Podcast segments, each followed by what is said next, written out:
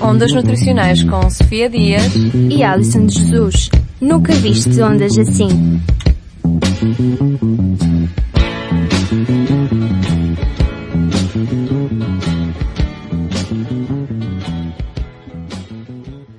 Olá, caros ouvintes, sejam muito bem-vindos a mais um programa de Ondas Nutricionais. Eu sou a Sofia Dias e sei que tenho estado ausente, mas voltei para vos falar um pouco sobre um tema que não é muito abordado e que, portanto, eu decidi abordar neste programa. Uh, o tema de hoje é alimentação e saúde oral. Um, muita gente acha que não há relação entre a saúde oral e a alimentação, mas, no entanto, uh, estão relacionados de várias formas, nomeadamente e principalmente através do efeito dos alimentos direto, o efeito direto sobre os dentes no desenvolvimento da cárie dentária e na erosão do esmalte dentário. Uh, assim, como, como podem calcular, uh, ter uma alimentação saudável não é só bom para o funcionamento geral do organismo, uh, na prevenção de várias doenças que já falámos aqui, como a obesidade, as doenças cardiovasculares, hipertensão arterial, diabetes, etc., mas também para a prevenção destas doenças orais. Para facilitar, como é um tema que ainda tem bastante, bastante por onde falar, e não é muito, não é muito conhecido, decidi uh, abordar este tema em tom de perguntas. E então vou fazer algumas perguntas que eu acho que são pertinentes e que eu acho que os nossos ouvintes, vocês que estão aí desse lado, podem ter. Uh, e vou tentar respondê-las da, da melhor maneira e da maneira mais clara. Então, a primeira, para a cárie dentária, o número de vezes que, que se consome açúcar é importante, ou seja, a frequência e não tanto, se calhar, a quantidade é importante no que toca às cáries dentárias? Sim, é verdade. Para o aparecimento da cárie dentária, o número de vezes por dia que ingerimos alimentos ou bebidas com açúcar é mais importante do que a quantidade de açúcar que ingere por dia, por assim dizer. Vários estudos identificaram uma relação entre este desenvolvimento da cárie dentária e com a frequência da ingestão de alimentos ou de bebidas açucaradas.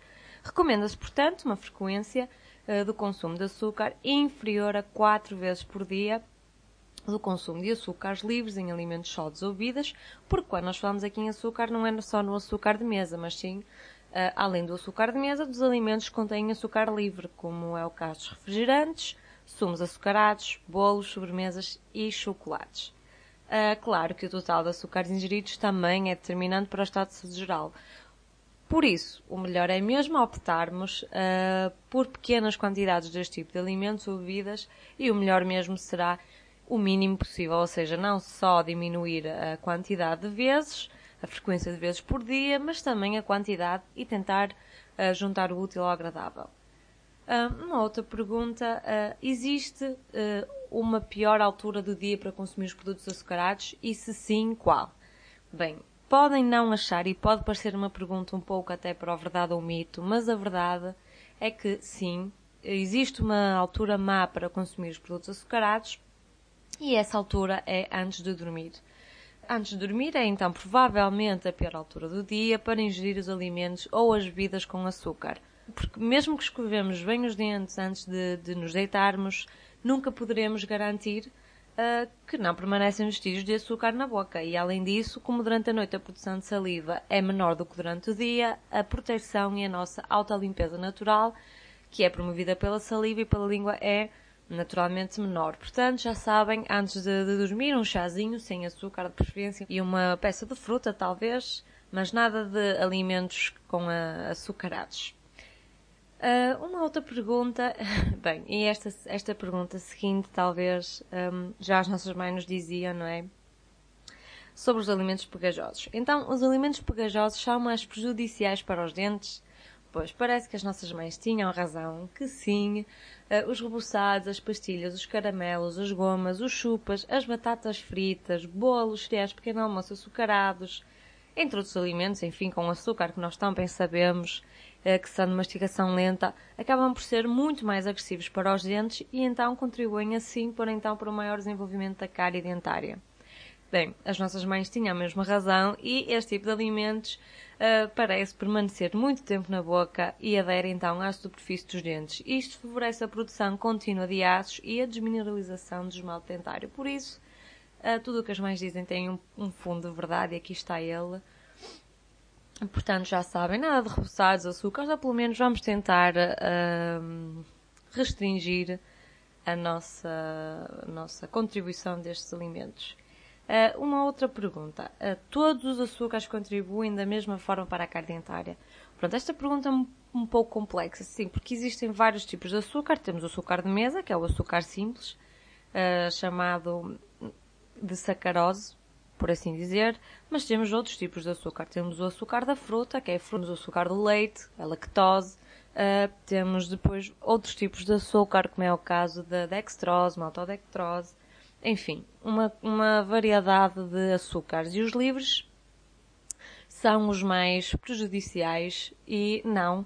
Portanto, a resposta é não, nem todos os açúcares contribuem da mesma forma. Portanto, há uns que têm uma contribuição maior para a formação de cárie dentária e outros uma, uma contribuição menor, uh, consoante o tipo de açúcares presentes nos alimentos, como é óbvio. Uh, os que se apresentam na sua forma livre, lá está, como eu falei, ou os que são adicionados, como é o caso da sacarose, o açúcar de mesa assim falado normalmente, o mel e os xaropes, uh, contribuem uh, mais para a formação da cárie dentária, pois estão mais disponíveis para as bactérias da cavidade oral por estarem livres e promovem assim uma maior produção de ácidos, o que destrói o esmalte dentário. Por outro lado, os açúcares naturalmente presentes nos alimentos, como é o caso da lactose no leite, são menos acidificantes e, portanto, contribuem menos para a formação de cáries dentárias. Além disso, o leite também contém outros compostos com propriedades protetoras da cárie dentária, portanto, como veem, uh, aqui muitos benefícios do leite, como podem ver. Uma outra pergunta. Existe alguma forma de reduzir os efeitos prejudiciais resultantes da ingestão de alimentos ou bebidas açucaradas?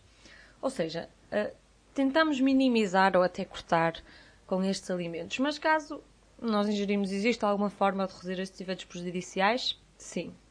Uh, além de uma adequada escovagem dos dentes, como é natural, e da redução da quantidade da frequência da ingestão deste tipo de alimentos, que são ingeridos também é importante, como uh, foi uma pergunta já feita.